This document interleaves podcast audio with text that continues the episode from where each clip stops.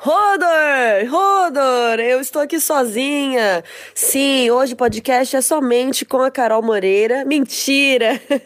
eu tô de férias e eu tô mandando aqui o meu oi, fazendo essa abertura para vocês, porque a Miriam, a Mikan e a Flávia estão lá gravando sozinhas. E eu só quero ver o que elas falaram deste capítulo do John, em que o John não faz nada. Nada acontece feijoada nesse capítulo, então quero ver o que, que elas arrumaram para conversar com a gente. E elas estavam gravando lá sozinhas lá em casa.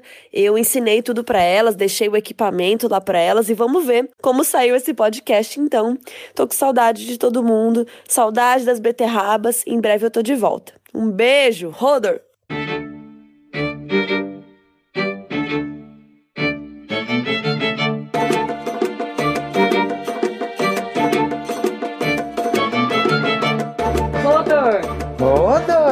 Sejam bem-vindos ao Rodor Cavalo, nosso podcast para ler e reler as crônicas de Gelo e Fogo. Eu sou a Mika, Mika com três L's no final. E eu sou a Flávia Gazi. E a Carol está viajando e a gente dominou o Rodor, vai gravar sem ela alguns episódios aí. Então vão nas redes sociais da Carol e mandem assim: que horas você volta? Pra ela ficar bem brava com a gente. Isso, ela vai adorar. Receber bastante disso. Não, mandem assim, Carol, a gente tá com saudade, volta pra gravar o Rodo. Isso, que é mais bonitinho. E daí embaixo pergunta que horas você volta. e hoje a gente vai discutir o capítulo John 5, que é o John cuidando dos migos. Isso. Escolhendo sua família. Isso, o John pensando. Mas antes, lá, vamos pro bloco de e-mails? Vamos ver os corvos que chegaram. Yay!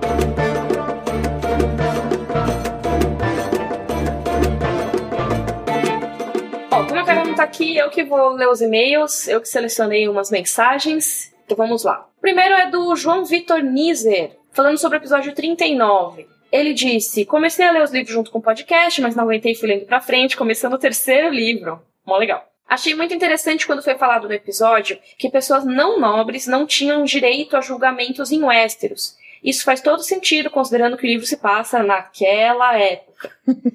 Só achei curioso que realmente, fora os prólogos, não conhecemos nenhum personagem de ponto de vista de classe social menor, entre aspas.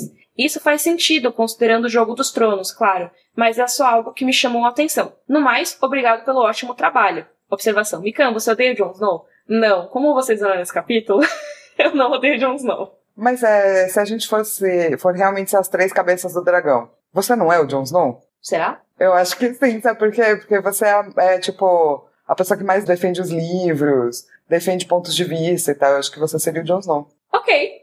eu não, eu não, me, eu não, não questiono. Não questiona? Não questiono. Eu acho que sim. Eu a Carol é obviamente. Exato.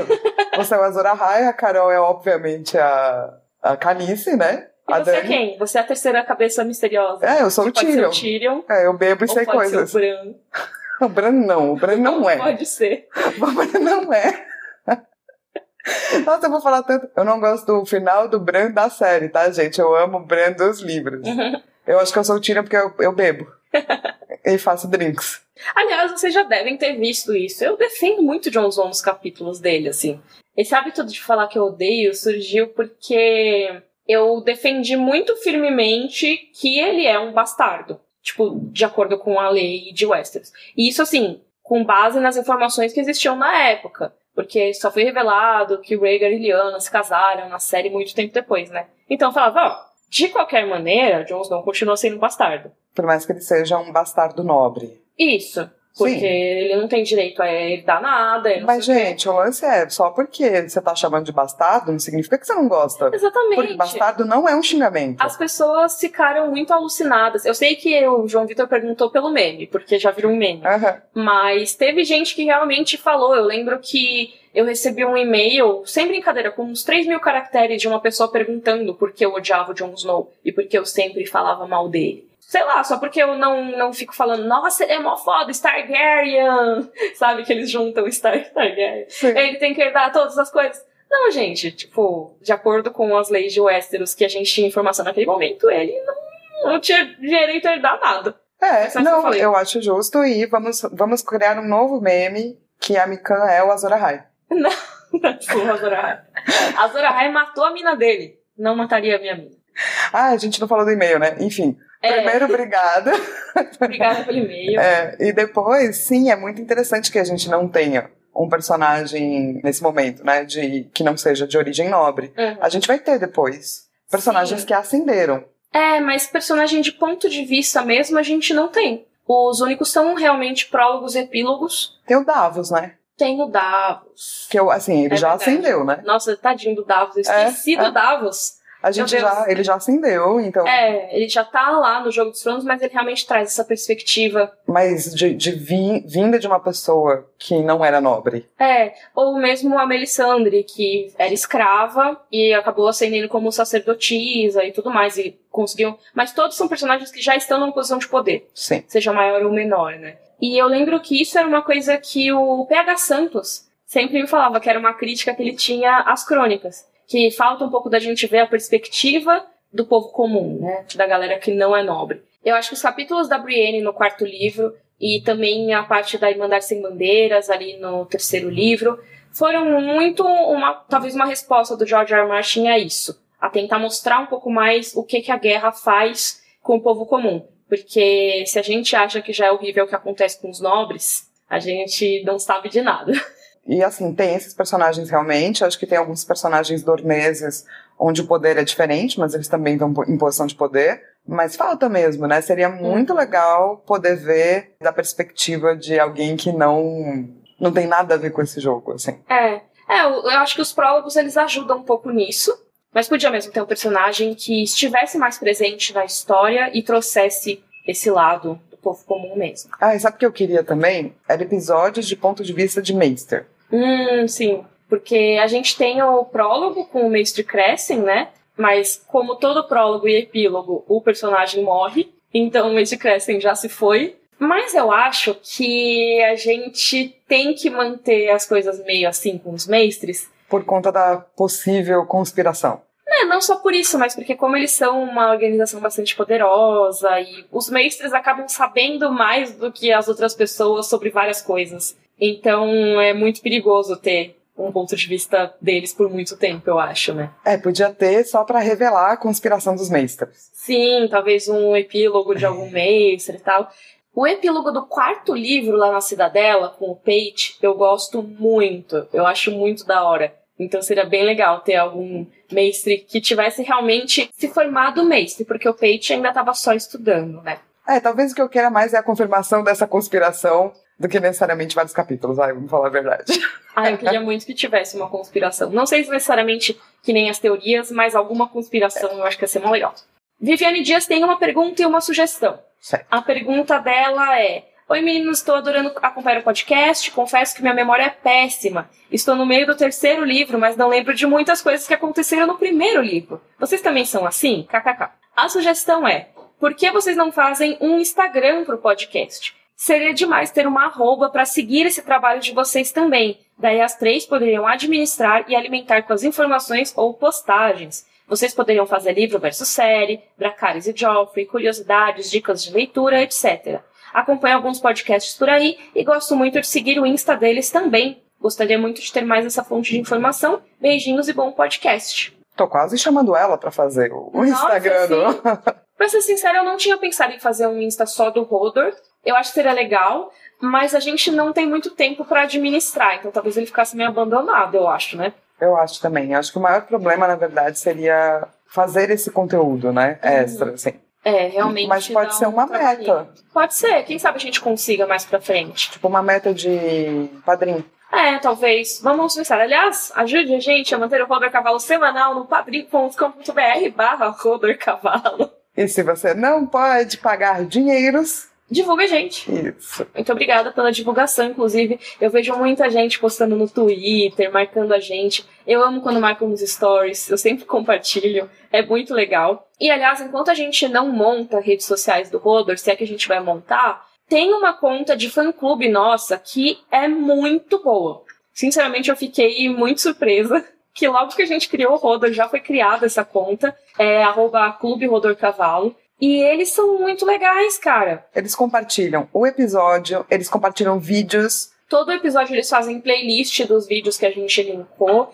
Eles separam dias da semana pra divulgar nosso conteúdo. Eles divulgam até o Michel. Então, assim, é muito legal mesmo. É um trabalho que, assim, eu fico muito feliz que alguém faça, porque é muito legal. E é um trabalho que eu gostaria de fazer, mas eu não consigo fazer nem com as minhas coisas particulares. Tipo, só do meu canal, imagina do Rodor, que é mais coisa ainda. Tipo, eu fico muito feliz que alguém tenha feito. Pô, então sigam aí, né? Fica a dica de seguir o Clube Rodor Cavalo. Sim, é o nosso primeiro e acho que único fã-clube. Isso. Muito obrigada. Obrigada. E a pergunta que ela fez sobre esquecer as coisas, sim, acontece. Sim. Até esse capítulo agora, eu tava comentando com a Flávia antes da gente gravar. Para mim, ele estava integrado em algum outro. Eu achei que esse capítulo de agora já era o do juramento. Então que eles vão lá na Floresta Assombrada, o John faz o juramento, eles acham os pedaços, né? O, o fantasma acha os pedaços de pessoas. Eu pensei que já era esse capítulo. Eu tinha esquecido que tinha esse momento só do John intercedendo pelo Sam, que vai ser o que a gente vai discutir nesse capítulo de agora.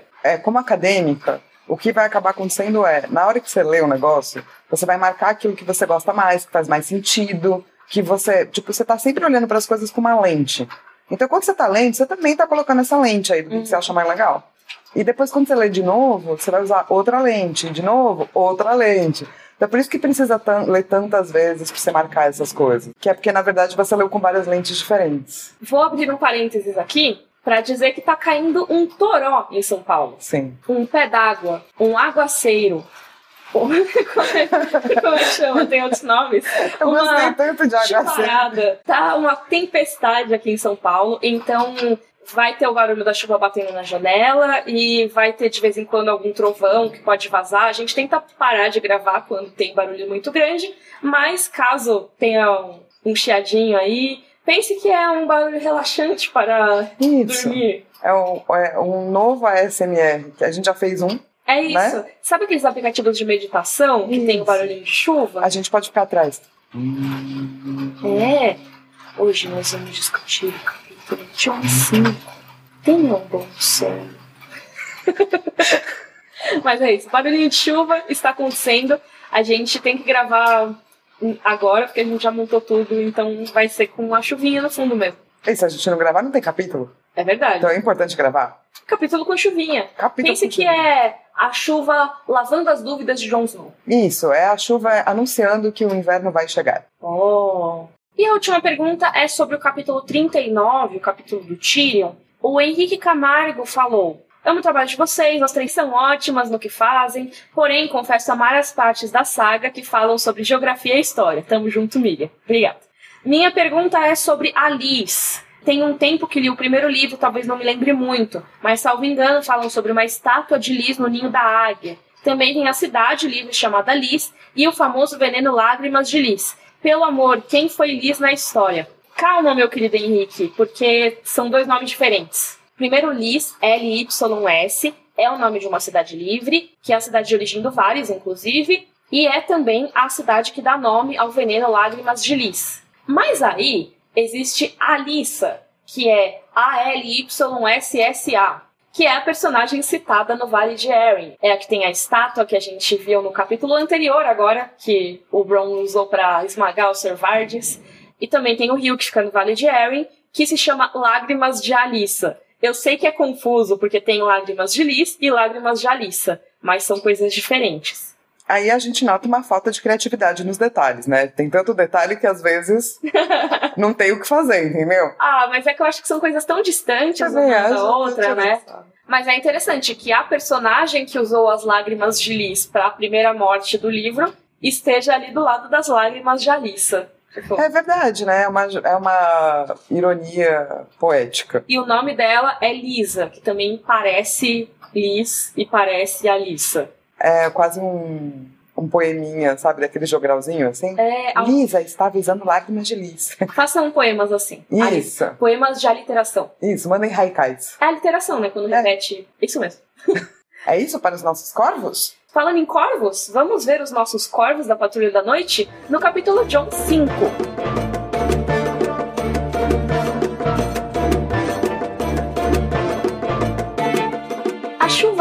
Fundo, mas vamos começar a nossa discussão no capítulo John 5. Flávia, a sinopse, por favor. Uma sinopse chuvosa, né? Uhum. Sir Alistair Thorne vai permitir que oito recrutas façam os votos e se tornem homens da patrulha da noite. John está entre eles, mas Sam não. Preocupado com um amigo, ele sai para dar uma volta à noite e pensa em voltar para Winterfell, mas percebe que não teria lugar lá. Volta para Castelo Negro e pede a Maester Aemon para empregar Sam como intendente e assistente pessoal. Como eu falei, eu não lembrava da existência desse capítulo. O que é uma coisa muito rara, porque vocês sabem que eu lembro todos os capítulos. Todos. É que faz um tempinho que a gente gravou o da Catelyn agora, então eu não lembro se eu falei, mas provavelmente eu falei no final. Ah, e aí a gente vai ver o capítulo do John fazendo o juramento dele. Quando a gente estava definindo os roteiros, você falou: ah, não, esse do John é legal porque é o capítulo que tem os votos, mas não é. Não é. porque eu tinha esquecido que esse capítulo existia. E sabe o que é doido? Porque recentemente eu revi um pouco os capítulos até o 50 porque eu ia passar um, um briefingzinho pro Bruno, que faz as nossas ilustrações dos episódios. Inclusive, se você não viu nossas ilustrações, vai lá no site que é rodorcavalo.com.br, que todo episódio tem ilustrações lindas feitas pelo pessoal do estúdio Bonnie Clyde, pelo Bruno Grace. Ele é incrível, deem uma olhada no trabalho dele, porque, nossa, é muito legal realmente a gente ter essa chance de ter ilustrações especiais para cada episódio do podcast, né? Mas enfim, eu fico divagando aqui. Eu queria dizer que eu fui passar o briefing para ele e eu acabei vendo o que era cada capítulo bem brevemente, sabe? E eu passei por esse e eu não lembrava que eu tinha passado por ele. E faz pouco tempo, né? Faz pouco tempo, faz tipo duas semanas que eu fiz Ele é isso. um capítulo meio intermédio, assim, sabe? Do, Total. tipo, tá rolando alguma coisa, é, e daí tem grandes cenas, e daí tem aquele meio que recolhimento, e daí você para pro café, e daí você retorna, assim.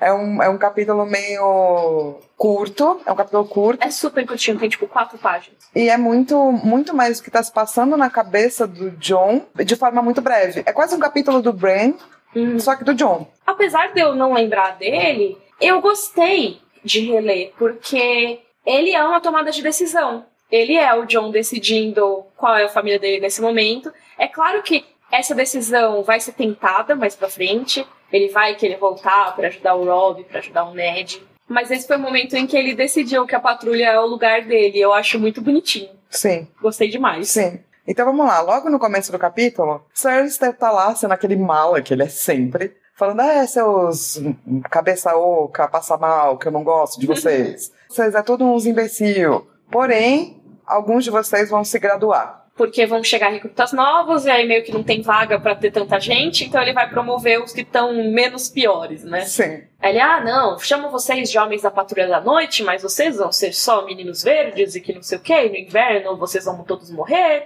blá blá blá. Enfim, ele acaba promovendo, ou seja, liberando pra dizerem os votos, oito recrutas. O Jon Snow é um deles, apesar de ser o que ele fala por último. Tem o John. Típico do Sir Alistair Thorne, ele não fala o nome de ninguém. Ele só fala os apelidos de bullying que ele faz. Você não, você não acha que várias vezes ele parece a, a professora do Charlie Brown, misturado com alguém meio chato, entendeu? Era tipo, vocês recrutas, cabeças ocas. Eu sempre leio meio assim na minha cabeça, Hum. porque pra mim ele tem uma voz arrastada. Tipo o Snape, assim. É, um Snape cha- mais. Porque o Snape eu gosto. Hum. Então o Snape mais tipo, nhé, sabe? Uhum. Entojado, assim, nhé. É, acho que seria tipo o Snape dando umas risadinhas, tipo, nossa, como eu sou esperto, dando os apelidos pra esses caras. Isso. É. Mas enfim, eu listei aqui os promovidos e os apelidos, porque como ele fala só os apelidos, talvez fique confuso pra entender quem foi quem. Então, o cabeçadura é o Holder, o macaco de pantomimeiro é o Pip, o Auroch é o Gran. Esse é um nome que já é mais comum, né? Tipo, já é bastante usado e tal, então a galera já deve lembrar. O amante é o Darion, o sapo é o Todder, esse sapo, ele é um apelido usado normal mesmo, não é só o Sir Alistair que usa, a galera chamou ele de sapo também. O espinha é o Albert e o sorvadil é o Matter. Servadio, né, meu? Ele se acha muito engraçadinho, Sir É, Alistair. tipo, é, e lógico tem o Jon Snow que é o Lord Snow, né? Mas aí esse a gente não precisa nem falar porque a galera já sabe. E esse capítulo ele tem uma explicação muito boa de quais são as ordens ali dentro da patrulha. Eu jurava que a gente já tinha falado disso no episódio anterior, mas eu fui dar uma olhada nos roteiros e a gente não entrou em detalhes, eu acho. Então talvez a gente já tenha entrado, mas de qualquer maneira eu acho legal lembrar, porque esse é o capítulo que realmente explica o que é um intendente, o que é um patrulheiro, o que é um construtor. Então vamos começar pelos patrulheiros. que são mais básicos, né? Sim. Mas também é, eu acho que é o. É, é aquele. É carne de vaca. Tipo, É. porque todo mundo, né? Aquela coisa, ah, não, todo mundo quer. O Sim. que é legal, porque o Halder vai dizer, opa, não. Quando você pensa na patrulha, a primeira coisa que você pensa são Uhum. nos patrulheiros, Sim. que é a galera que faz a defesa da separação, vai, do mundo entre dos selvagens, do mundo dos não selvagens. É a primeira coisa que você pensa, né? Quando você pensa na patrulha da noite. Mas isso não é uma coisa só da patrulha. Tem várias coisas no, na nossa vida que a gente pensa assim, por exemplo.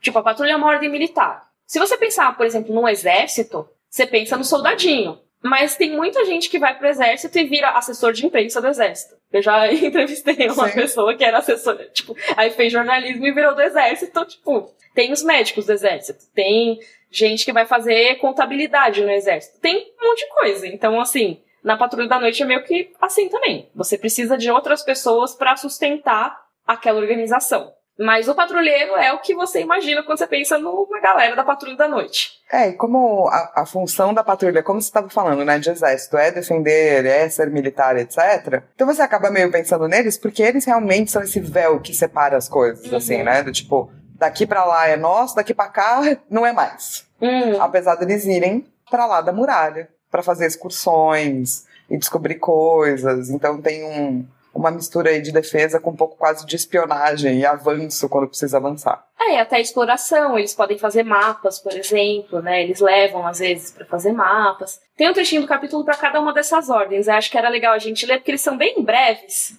Então, quando eles estão conversando sobre se tornar patrulheiro ou não, né? O John tá lá pensando. Todos os homens que vestiam negro percorriam a muralha. Esperava-se que todos estivessem prontos para lidar com aço em sua defesa. Mas os patrulheiros eram o verdadeiro coração lutador da patrulha da noite. Eram eles que se atreviam a patrulhar para além da muralha, percorrendo a floresta assombrada e as geladas altitudes da montanha a oeste da Torre Sombria, lutando contra selvagens, gigantes e monstruosos ursos das neves. Olha o foreshadow do Urso das Neves, que a gente vai ver na série. Então, os patrulheiros são isso que a gente falou e são o que a galera quer ser, todo mundo quer ser. É que nem aqueles pôsteres para recrutar soldado dos Estados Unidos. Ninguém vai colocar um soldado fazendo contabilidade. Eles vão colocar o soldado com as arminhas e não sei o quê. Porque é isso. Todo mundo quer ser um combatente. Sim. E é até muito legal que é, todo mundo tava dizendo, ah, mas eu também quero ser patrulheiro, né, né, né. E daí, é, quem vira pro John e fala, mas que é óbvio que ele ia ser patrulheiro, Ah, o Darion. Fala, não, é óbvio que você vai ser pra, patrulheiro, John, porque o velho urso Não é burro. não é burro. Eles estavam falando sobre o Holder querer ser o construtor, né? Que a gente já vai falar dos construtores. E aí o Darion, é óbvio que você vai ser construtor, Holder. Assim como o Jon Snow vai ser um patrulheiro. Afinal, ele é nosso melhor homem de armas. Ele é o melhor cavaleiro. E além de tudo, o seu tio foi o primeiro antes de. Aí nem deixa terminar, porque ele percebeu que ia incomodar o John. O John ainda não aceitou que o tio dele morreu. E provavelmente não morreu mesmo, mas assim, a gente que imagina isso, né? Não no contexto da patrulha, já tá praticamente dado como morto o Benjen Stark. Sim. Mas é, é, ele passa um tempo, né? E eu acho que essa ligação que ele tem com o Benjen é importante para esse capítulo e é Uhum. reforçada nesse capítulo umas duas, três vezes, exatamente porque o John tá se perguntando sobre quem é a sua família. Uhum. E o Benjen seria essa pessoa, que é da família de onde ele veio e é da família que ele quer ser. Uhum. Então, para ele aceitar que esse vínculo não existe mais, que lida, né, liga esses dois mundos, não apenas né, a dor da morte e tal, nesse momento para ele é muito, assim. Depois dos patrulheiros, a gente tem os construtores, que aí tem um trechinho também que a Flá vai ler. Vamos lá. A Ordem dos Construtores fornecia pedreiros e carpinteiros para reparar fortalezas e torres, mineiros para escavar túneis e esmagar pedra para as estradas e caminhos, lenhadores para limpar as novas árvores sempre que a floresta se aproximava demais da muralha. Uma vez, diziam-se, tinham cortado imensos blocos de gelo lagos- dos lagos congelados, bem no interior da floresta assombrada, arrastando-os para o sul entre nós, para que a muralha pudesse ser erguida ainda mais alta. E aí, hoje em dia, os construtores meio que fazem o que podem para remendar a muralha, porque, como a gente falou nos outros capítulos, tem poucos homens na Patrulha da Noite, então eles só ficam remendando, assim, ah, tem buraco aqui, falta gelo aqui. Não, não, não é muito assim, sabe? Tanto que tem uma torre que tá meio despencada. Tem várias coisas que não tem ninguém, né? Tipo, não tem ninguém guardando. É. Então tem um, extensões ali de quilômetros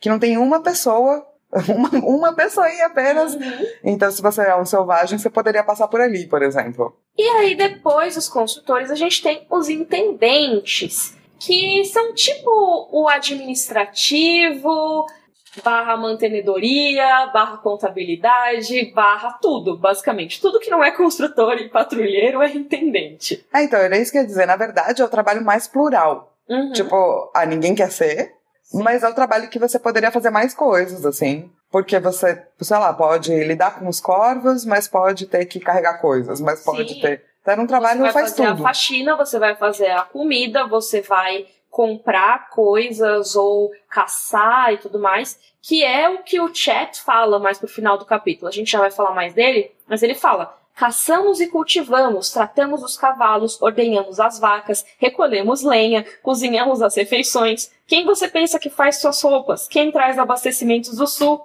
Os intendentes. Então, assim, realmente, pra galera da patrulha viver, existe o trabalho dos intendentes. Eles fazem tudo, basicamente. E ninguém quer ser porque não há muito glamour, assim, né, Uhum. nesse trabalho. Porém, contudo, eu acho que tem partes muito legais desse trabalho específico, assim, que no final das contas é o Sam que vai acabar fazendo, que é manter a história viva. É, anotar as coisas, contar o que está sendo acontecido. Precisa de alguém para fazer isso, sabe? Uhum. Ah, Eu acho um trabalho mó legal. É, e acaba às vezes sendo um trabalho administrativo também, né? O John vai ser o intendente. Ó, spoiler aqui, mas ele vai ser o intendente. Ele vai ver que tem muito mais que ele precisa fazer. Ele pode ajudar em inventário. Tipo, ah, tem que ver quantos quilos de salame a gente tem pra alimentar as pessoas, sabe? Tipo, coisas assim. Mas também são coisas que uma pessoa nobre é, aprendeu a fazer. Sim. Porque ela sabe ler, ela sabe escrever. E é por isso que o Sam vai ter utilidade na Patrulha da Noite. Mas tem essa discussão dos tipos de trabalho que você pode fazer na muralha, mas o John não tá muito afim de estar lá conversando com os amigos, porque ele tá preocupado com o Sam. O Sam vai sofrer muito, porque o Sir Alistair não promoveu ele, e ele vai ficar lá, continuar em treinamento, com os caras que bateriam nele muito de boas, muito fácil. E a gente nem sabe os recrutas novos, o que, que eles poderiam fazer. Então o Sam ia acabar ou morrendo ou gravemente ferido, não ia ficar feliz. Tanto que, mano, tava todo mundo comemorando, né? E o Sam tava lá, tadinho. E da uma hora o Sam some. Ele nem foi jantar. É, ele tava, tipo, muito desolado. E eu acho que é isso que também faz com que o John comece. A, tipo, ele já tava pensando, né, no Sam antes, querendo que o Sam ficasse bem e tal. Uhum. Mas daí ele para pra pensar do tipo, pô, e agora? Eu tô aqui, é, eu tenho que seguir essas ordens. Ou seja, eu não posso mais cuidar do Sam. Uhum. Eu tenho que me formar. Ele vai continuar. É, Não é uma você nem escolha. sabe se você vai continuar no Castelo Negro. Porque eles poderiam ser transferidos para os outros dois castelos em funcionamento, né? Ou para a Atalaia Leste do Mar, ou para a Torre Negra. Então, em qualquer uma dessas situações, eles não estariam lá próximos ao Sam. O John, pensando nisso, ele vai dar uma espairecida. A voltinha. É, ele sai a cavalo, leva o fantasma pra caçar.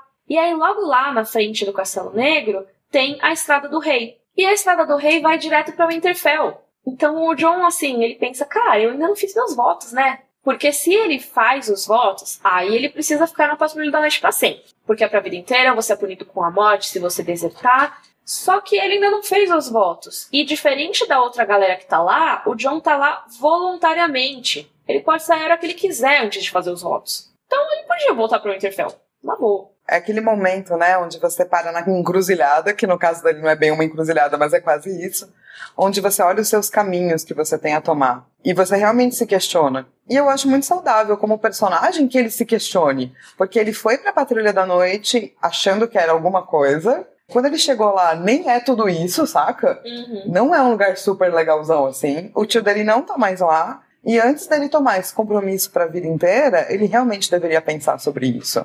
O John é muito certinho Uhum. como pessoa, assim. E isso só mostra o quão certinho ele é, eu acho. Que o certinho não é nunca se questionar. Uhum. É se questionar e daí tomar a decisão que você quer real, assim. Mas sabe o que eu acho que falta no questionamento dele? Que ele só se coloca duas opções. Ou ir, Ou ficar. É, ele não se coloca do tipo, vou pro mundo.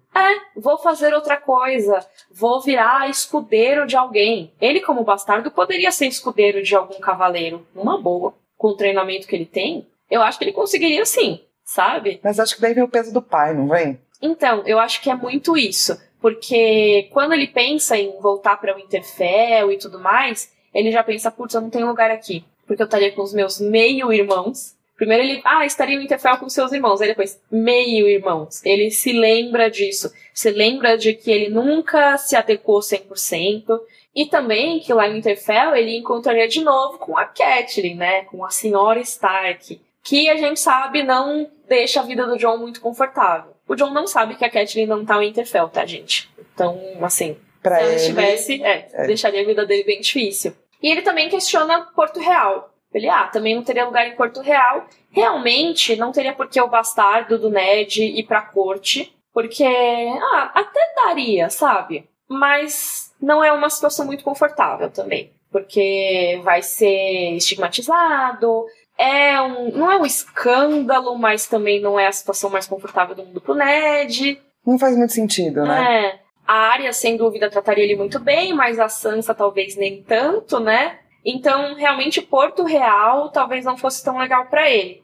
Mas ele podia dar um rolê pelo mundo. Podia. É que daí eu acho que vem essa, a, a questão do abandono, que pra mim é um duplo abandono. Então, vamos começar do primeiro. Uhum. O primeiro é que ele lembra da mãe, Uhum. no sentido de lembrar que ela deveria ser ninguém, ou tão não importante, ou tão horrível, que Ai, sim, isso dói. é, a frase é horrível, né? Que é do tipo, porque era uma prostituta ou adúltera, idiota. Qualquer coisa obscura e desonrosa. Caso contrário, por que teria Lord Stark tanta vergonha de falar dela?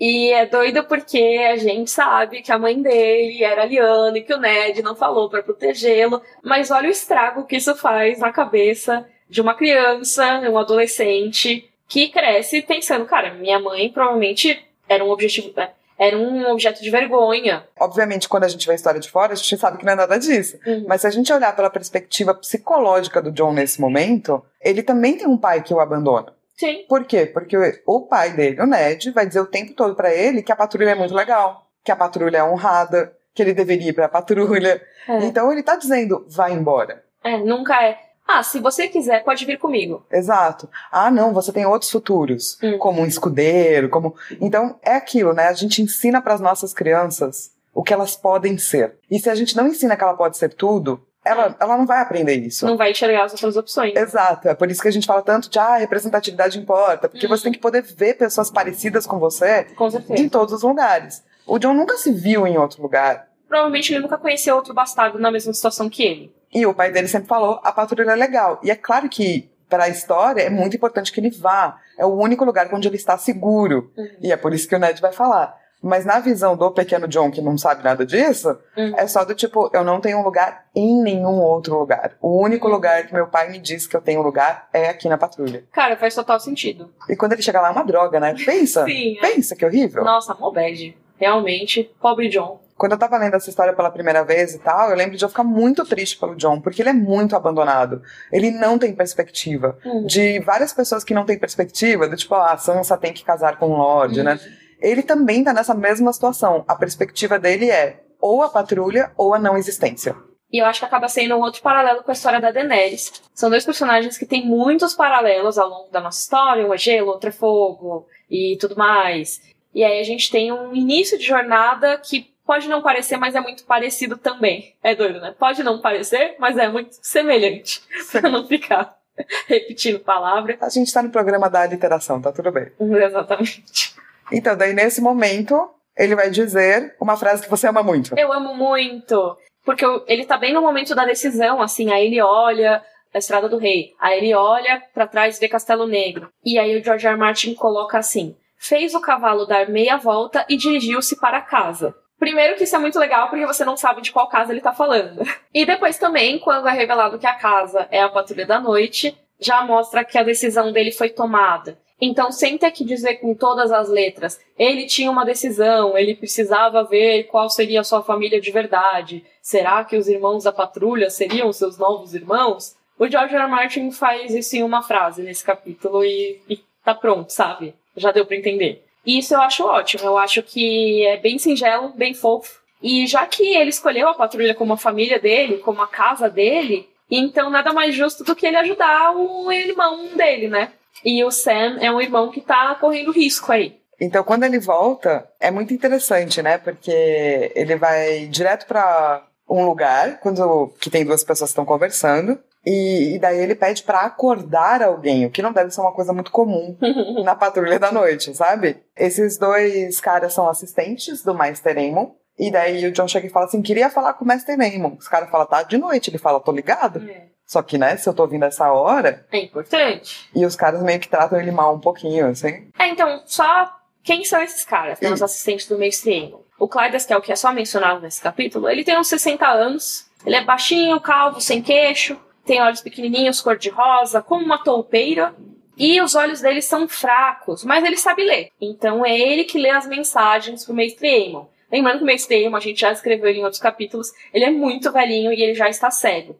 Então ele precisa da ajuda do Clydas para ler as mensagens. E aí a gente tem o Chat, que é o que é grosso com o John esse capítulo inteiro. Inclusive, eu acho que vale um cuzão alert pra ele. Vale. Eu não gosto dele. Porque, nossa, esse capítulo inteiro ele não fala uma coisa agradável. E ele tem a cara vermelha, cheia de espinhas e furúnculos. E uma síndrome de pequeno poder, né? Que é isso, né? Total. Nossa, que ódio que dá. Detesto gente com síndrome de pequeno poder. É, que é isso, que é você botar um empecilho a cada coisa que, tipo, o cara coopera, sabe? Se ele não quiser, ele fala, não quero. É, né? exatamente. Mas ele é o tempo todo. Eu acho que síndrome de pequeno poder vale com o alert. É. E aí o chat tem uma característica que é que ele não sabe ler. E isso vai ser crucial para que o John indique o Sam para ser o assistente do Mestre Aemon. Isso também quer dizer que o Chat vai perder a vaga para o Sam. E aí isso repercute lá na frente, porque o Chat é o nosso ponto de vista no prólogo do terceiro livro.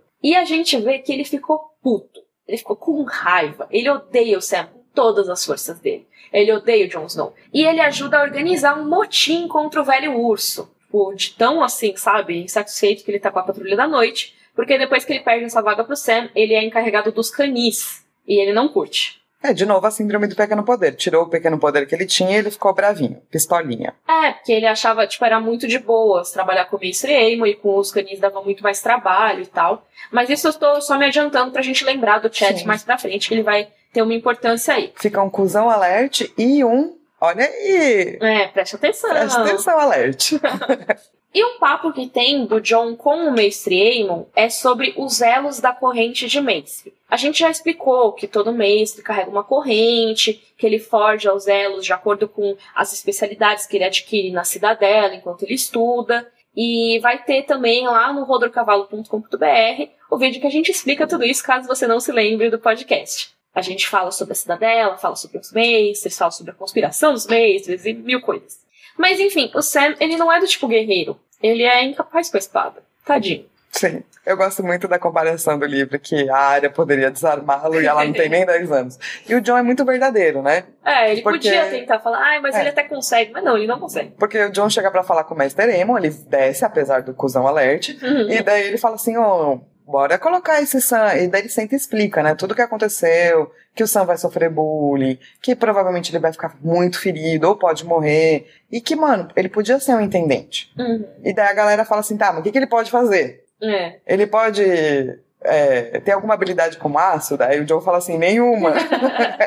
Porque o John não mente. E assim, ele tá falando primeiro do treinamento e tal, que assim, ele não vai passar um treinamento. O chat ele é, ah, se ele não vai passar no treinamento, que ele morre então. Ou ele vira um homem de verdade, que aí tem isso, né? O que é um homem é. de verdade? Olha a masculinidade tóxica. Pois é, mas é exigir muito do chat, eu acho, que ele seja Eu só não gosto dele, entendeu? então daí tudo, sabe?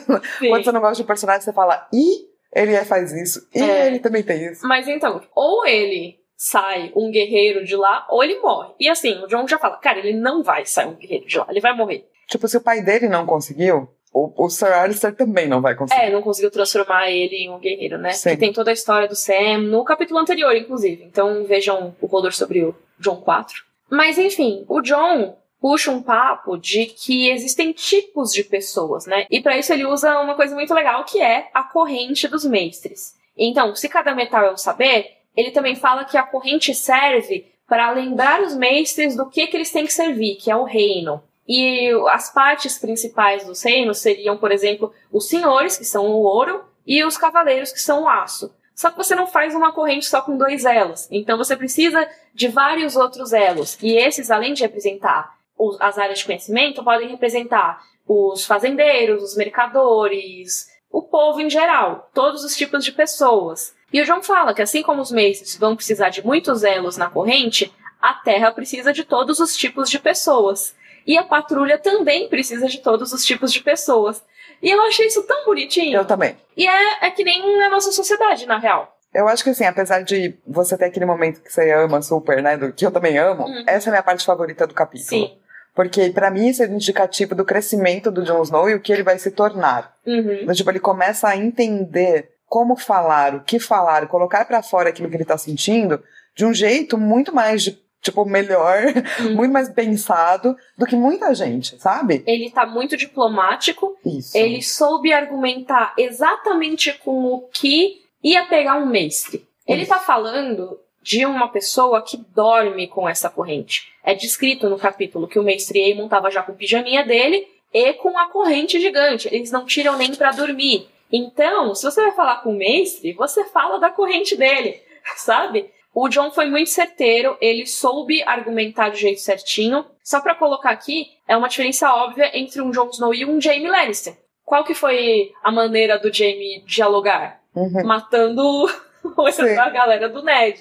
No caso do John, a gente viu que ele parecia muito o tipo que só sabe bater. A gente viu nos capítulos anteriores que, né, ele tretava com os coleguinhas, e aí o jeito que ele criou um vínculo com os colegas foi ensinando a lutar. Aí depois, no outro capítulo, ele soltou o fantasma em cima dos caras para ameaçar eles. Ele não parecia um cara tão diplomático assim.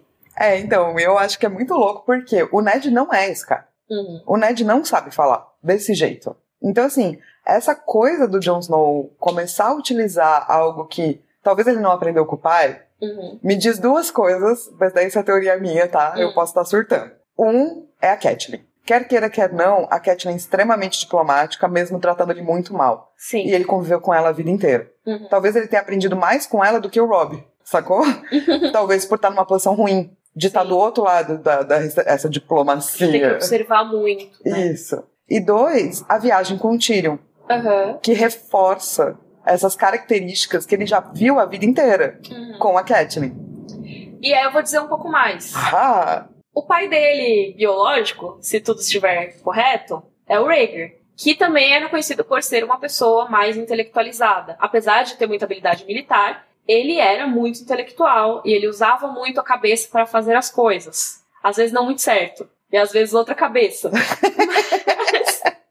Mas ele era um cara muito inteligente. Mas daí você tá dizendo que isso é genético? Ou é da criação? Diz que pelo menos uma, uma parte da inteligência é genética. Mas então, eu acho meio doido isso, porque às vezes, mesmo coisas que não são diretamente ensinadas, a gente acaba herdando. Tipo, hábitos e tudo mais. Então, me corrijam muito se eu estiver errada, porque eu tenho essa impressão de que pode ser sim alguma, alguma coisa que veio do Rhaegar, sabe? Não, mas eu acho essa uma boa discussão, que eu também não sei tudo. Acho que uhum. nenhuma de nós sabe. Se você é biólogo uhum. e, ou você é psicólogo que manja de biologia ou tal, conta Sim. pra gente uhum. se isso existe, uhum. como é que é, até quando vai, Sim. pra gente saber, tipo. É, porque com certeza é uma mistura de tudo, né? Ninguém é só genética, nem só. É, porque eu acho com certeza que você leva algo do seu Da sua herança. Uhum. Tipo, não existe maneira de você ser uma pessoa completamente à parte de. Da sua herança genética. É, exatamente. Porque ela influencia assim, é, tipo, ela se manifesta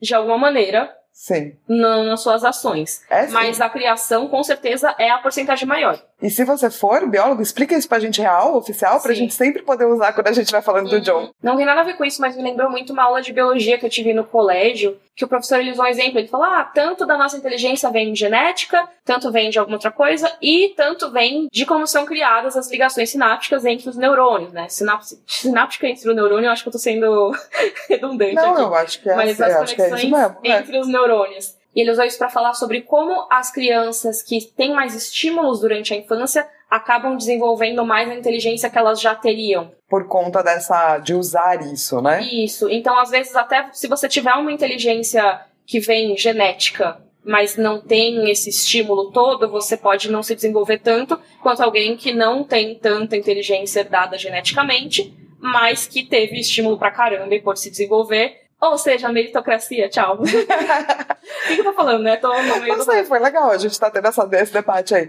É, É, mas que foi isso que o professor quis falar na aula, assim. Que às vezes quando a gente pega a nossa criação, a gente consegue desenvolver mais ou menos a nossa inteligência. E o John teve a oportunidade de desenvolver qualquer inteligência que ele tenha herdado com o mestre Louis, né? Sim, Ele porque ele era um muitas aulas. nobre, então ele, é, quer queira, quer não, ele viveu tudo isso aí, assim. É, o Mr. Lowe com certeza outra influência, então assim, partes que fazem John diplomático. Uhum. Talvez Rhaegar, É, Mr. Louis, Catelyn Tyrion. sim. Eu acho que aquelas conversas são poucas, mas o tempo que ele passa com o Tyrion tem um impacto muito grande, eu acho, no John. É, eu acho que sim. Ele começa a pensar com algumas perspectivas diferentes. E ele exerceu muito esse poder diplomático aí dele nesse caso. Ele conseguiu pensar certinho como eu poderia mostrar que ele é útil para a patrulha. Porque é isso, se você for falar com alguém que tem uma mente mais militarizada, a gente viu que a galera valoriza muito mais o patrulheiro do que o intendente. E até o chat, quando o John fala sobre ser intendente, o chat fica muito na defensiva. Ele, ah, você acha que é que trabalha pra covarde? A gente faz um monte de coisa. Só- sendo que o John não quis dizer isso, né? Mas Ele já dizer. assumiu, né? Porque Uhum. talvez ele não goste de ser intendente e o problema dele com a patrulha da noite comece aí. Já estamos analisando o chat, porque depois ele vai fazer besteira. É, mas é tipo isso. É, talvez ele já tenha aquele complexo de inferioridade porque ele está numa área que é inferiorizada. E aí ele acha que recomendar que o Sam seja um intendente é querer dizer, ah, então qualquer pessoa incapaz consegue fazer esse trabalho. Sendo que o Sam é tudo menos incapaz. Ele só tem um conhecimento que é diferente dos outros. E aí a gente entra na questão das áreas de conhecimento, que tem gente que é melhor visualmente, tem gente que é melhor pra escrever, tem gente que é melhor pra fazer a ginástica olímpica. E por que não, né? Sim. E essa é a fala do John. Uhum. A sociedade precisa de todo tipo de pessoas. Exato. No caso é a patrulha da noite, mas eu estou dizendo que é a sociedade. Tá certa. Está certa, Mika. Porque é o que o George R. Martin faz, desculpa. E com essa colocação muito importante, essa palavra de ordem de Miriam Castro, a gente vai para o nosso momento Valar Morgulhos. Ninguém morreu. Não. Então continuamos em 23. Parabéns. Yay! Agora a gente vai para o nosso outro momento, livro versus série. Porque também não tem. Não tem. Não tem. Essa cena não existe na série. E, infelizmente, Bring me his head. não tenho. Também não tenho. Próximo momento é aquelas Não, eu realmente não tenho. Eu gosto, é um capítulo curto e é um capítulo muito bom, assim. É. Acho que eu só não gosto do chat. É, eu também só não gosto do chat. É, então será que o momento de Joffrey é ele? Mas eu acho importante ter ele. Porque, um, ele explica o que, que são os intendentes, porque até esse momento não tinha sido tão explicado assim. Só a palavra intendente a gente sabia e tudo mais, mas, assim, tinha o Bowen Marsh, que é o senhor intendente, mas. É, ele explica o que é intendente. Eu acho é que a chato. gente pode fazer do tipo, o, o momento Joffrey é a síndrome de pequeno poder do chat. é tipo isso. Que é chato. Mas agora é o momento Dracarys. Dracarys. Meu momento Dracarys é esse aqui. A patrulha da noite precisa de todos os homens. Pra que matar um sem justificativa? Em vez disso, por que não usá-lo? Que é o John concluindo o discurso dele dos elos da corrente, que eu gosto muito, mas eu sei que você vai citar, então não sei. Eu achei que você fosse falar do, do momento que ele retorna pra casa. Ah, é que eu gosto muito dessa frase, mas eu acho que o, o grande desse capítulo mesmo é o John usando esse, esse skill dele aí. Então, o meu momento Dracarys seria o momento onde o John começa a entender como funciona uma sociedade, Uhum. é, usando a metáfora das correntes, e eu acho que a gente vê um pouquinho dele, de tipo, da, da, da criação que ele teve, mais do que a do pai. Uhum. Que eu acho que é uma boa ligação com aquele lance do abandono que eu tava dizendo, entendeu? Tipo, ele também não teve só a criação do pai. Ele É. teve todas essas pessoas que deram sustentação pra ele, Uhum. pra ele se tornar uma pessoa melhor, sabe? Eu gosto. Isso mesmo. Então, ó, vocês que falam que eu odeio Jon Snow, eu só elogiei ele esse capítulo. Não falei uma coisa negativa de Jon Snow. É. Então essa foi a nossa discussão sobre o capítulo John 5. Nós voltamos na próxima sexta-feira com o capítulo do Tyrion. Vamos ver Tyrion Lannister encontrando os selvagens, que não são selvagens, são os clãs das montanhas. Que são respeito. parecidos com os selvagens, vai. Eu acho que foi uma boa analogia. Mas são os clãs das montanhas. Isso, depois que ele saiu lá do seu julgamento, Vamos descobrir o que acontece com o Tyrion. Não se esqueça de, caso você queira e possa, doar aí um real, cinco reais para o nosso padrinho para ajudar a manter o Rodor Cavalo semanal, ajudar a pagar a nossa edição no maravilhoso Sushi, que hoje vai ter que tirar muitos barulhos de trovões. É só você ir em padrim.com.br barra Rodor Cavalo ou também você pode ir no nosso site, que é rodorcavalo.com.br. Lá você vai encontrar, além do link do Padrim, link de vídeo contando sobre a Patrulha da Noite, contando sobre Jon Snow, falando sobre Rhaegar Targaryen, todas as coisas que a gente tem em mais de 200 vídeos de Game of Thrones. E se você tiver perguntas e sugestões, pode mandar e-mail para rodorcavalo.gmail.com que aí a gente lê em Isso. alguns episódios dos nossos corvos. Hashtag episódio 42. Isso, coloca lá pra gente não perder, porque chega muito e-mail e aí a gente se organiza melhor pra encontrar os e-mails na hora de ler. Então é isso, nos vemos sexta que vem. Rodor! Rodor!